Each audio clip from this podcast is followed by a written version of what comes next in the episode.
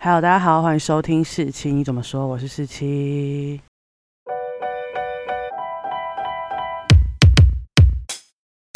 今天呢，就在上映的当天，我去看了《游牧人生》。那《游牧人生》最近很受大家的关注嘛，因为这部戏的导演赵婷拿到了金球奖最佳导演，成为第一位华裔女导演得到此殊荣嘛。上一位华裔得奖的就是李安嘛，所以也开始让这部片备受注目。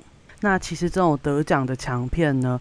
是一看我就知道它就是不是一个商业片，有点像文艺片。我通常不会太感兴趣啊，因为我觉得有时候我会看不懂，然后我也很难解读那个电影到底讲什么。但结果，因为中国政府一开始赵婷拿下最佳导演的时候，就疯狂吹嘘他是中国之光嘛。结果我又发现他就讲了一些批评中国政府的话，然后开始带风向说他入华，我就觉得天哪，太好了，他成功引起我的兴趣。既然你要在中国不上映，然后台湾可以上映，那我就一定要去看啊，这没什么好说的。我根本就是政治的产物，但管他的，我就是这样。今天去看之前呢，我什么预告片啊，什么相关的采访我都没有看，我也没有深入去研究，所以基本上呢，我是带着一个问号的心情进戏院看的。那一如往常呢，我应该要给这部片几个关键词，或是我觉得可以形容这部片的一句话。但其实这部片我有点。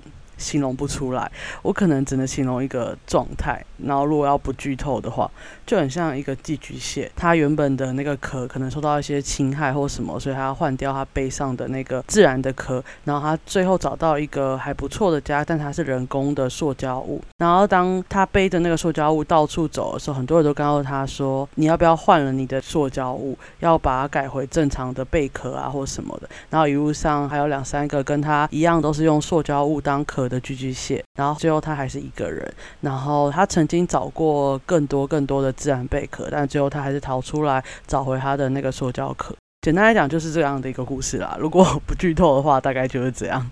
你觉得，嗯，你在讲什么？但这种片我就是很难解读啊。但如果你要问我，我到底有没有看懂这部片，我也。很难说，我到底有没有看懂。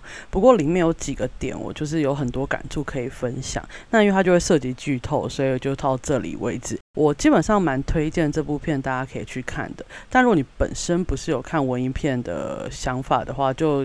看状况了，但他节奏是蛮快的，然后慢慢的会带出他想要隐含的声音。我以为每一段我想到他可能要表达这部片的意思的时候，到下一段可能都被推翻，然后越来越多，最后的结局可能有些人会觉得不明所以，或是你没办法解读。但我觉得这部片本来就不再讲一个结果，它也不是要教你一件事情，它就是讲一个路程，一个疗愈自己、找自己的路程这样。那最后有没有疗愈自己，这个我也很难说到底有没有，因为我。最后一段也很难看得出来，所以大家还是可以进戏院看看。因为这个导演他剪剪辑嘛，然后摄影，然后导都是他自己做的，所以你可以看到很有一个他自己的风格啦。我自己这么讲。然后当然女主角就演得非常好啊，我完全可以相信她就是她里面演的那个角色，而不是她是什么影后，她就是那个角色，完全看不出来她是一个明星的感觉，非常非常厉害。所以基本上我还是推荐大家去看，但。有没有得到东西，这个就见仁见智了。好，那我接下来就要讲我看这部片的感想，那就会涉及到剧透，所以如果还没去看的话，就到这里停住吧。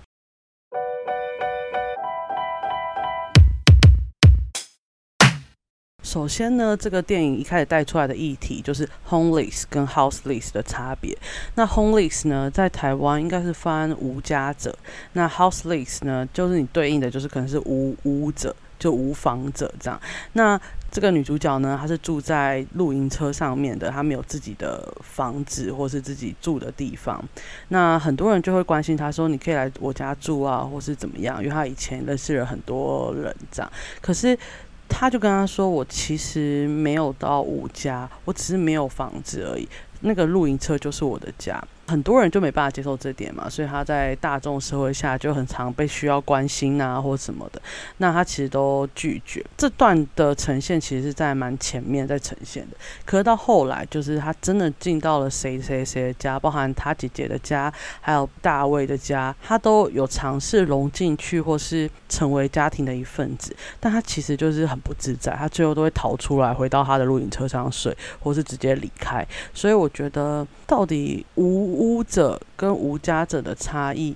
还有无屋者是不是需要我们就是社会的关怀，或者把他逼他去一个地方定居？我觉得这个都可以再思考。不过在前期他在演这段的时候，我那时候一脑袋冒出一个想法，就是说怎样的时候你会愿意就是抛弃你的一个定居的地方，然后坐上露营车，然后到处开？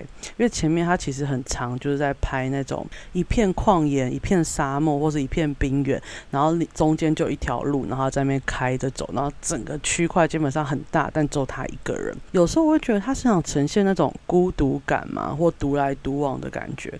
可是你跟我说他孤独吗？他孤单吗？他孤独，我觉得这个客观可以承认，但是他孤单吗？这件事。就很难说，他自己也活得还不错啊。那其实我有一段时间蛮想要去那个开着露营车到处去旅行的，就是他可能成为某一个阶段我的向往。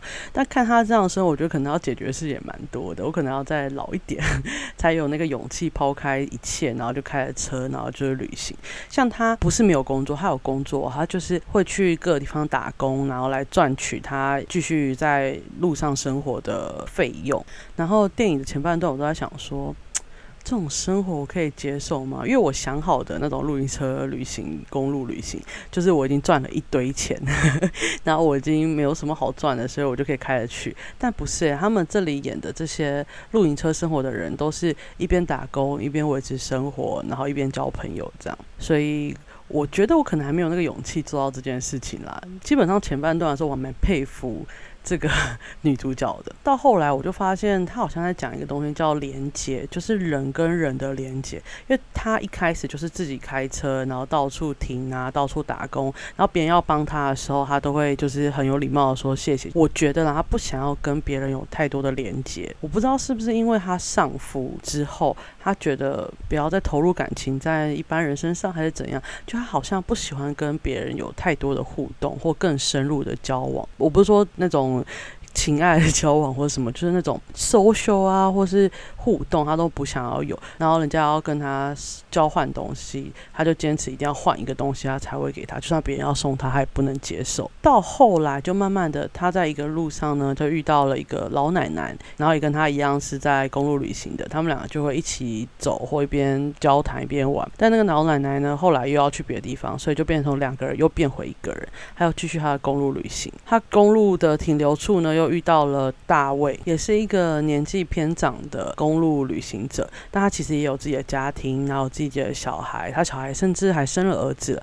所以后面有一段就是他小孩呢来找大卫，然后请大卫跟他一起去陪他待产的媳妇，这样。后来大卫就是放弃他的这个游牧人生，到他儿子家，就是含饴弄孙这样。当然，大卫有邀请他一起去他们家，然后这个也是后面一个关键的转折点，就是他去他们家之后，女主角也有打算住在那边，但他就住了几天后，真的真的受不了，他就赶快逃回他的那个露营车，然后就开车就走了。这样，那讲回连杰呢，我觉得从一开始他不想跟别人有接触的这种阻止连接的状况下，有点像铁臂女的概念，到后来呢，他开始在游牧人生当中，他会去关心别人。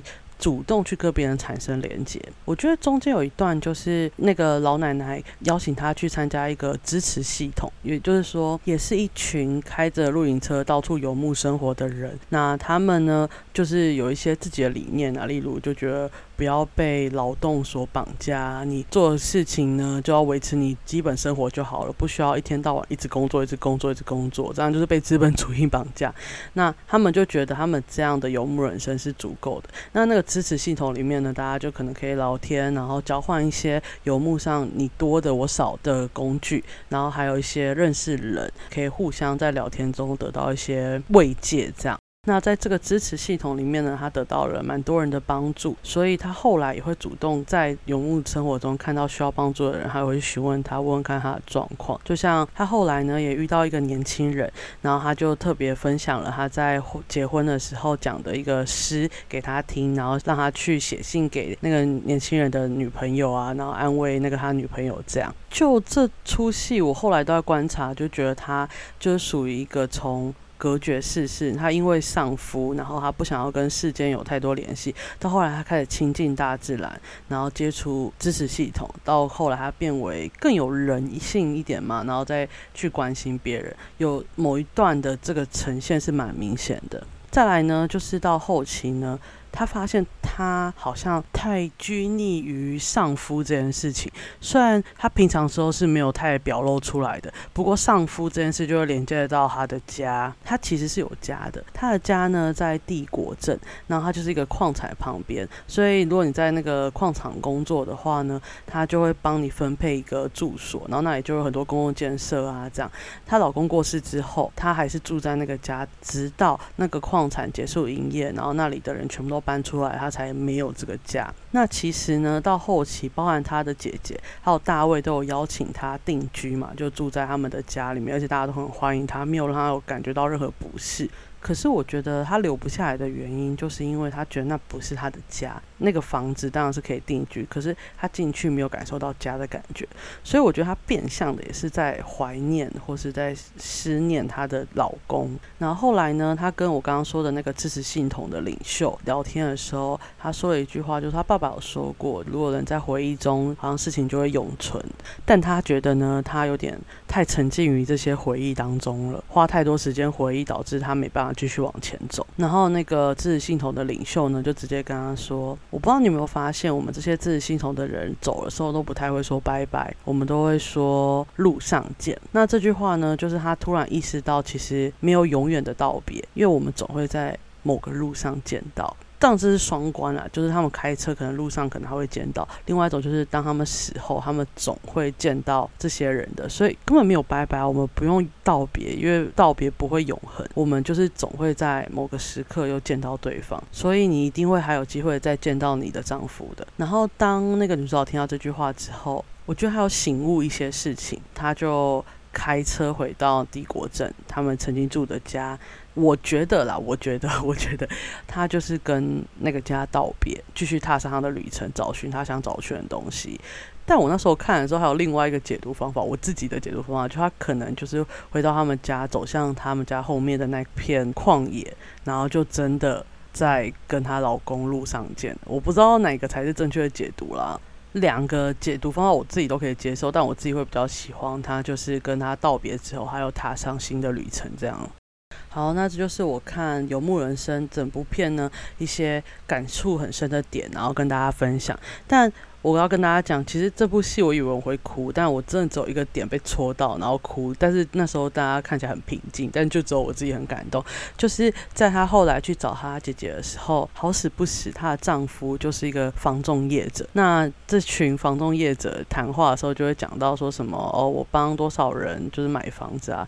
然后他就说，可是你不觉得你推荐房子给他，就让他们一辈子背债嘛？他们从有钱变到负债，就是为了那个他们根本负担不起的房子。然后我觉觉得我现在没有房子住很好啊，然后他的姐夫就想挑战他，就是说你这样不定居，你这样哪里好？他姐姐呢就把她丈夫压下来，然后就帮他说话，说我觉得这些游牧族其实有自己的人生目标去追寻，我们没有必要对他们品头论足的吧。后来呢，他回到他的房间，他就来找他妹妹，然后跟他说，虽然从小到大很多人觉得你很怪，你可能真的有点怪。但是我觉得你就是比别人勇敢，比别人诚实，这没什么不好的。我听到这句话就超感动的。如果我做了一件事，有人这样跟我说，你现在做这件事跟人家选择不同，你没有错，你只是比别人勇敢，比别人诚实，我真的是眼泪会掉下来。天啊，我现在就很想哭。如果听到这句话的话，完全就是可以很放心。很开心的继续完成我的梦想，但最近在做我的梦想之类的事情的时候，是没有人跟我讲这句话，所以最近有点难过。最后呢，讲一下这部片的最后，他写的一句话：献给不得不离开的那些人，我们路上见。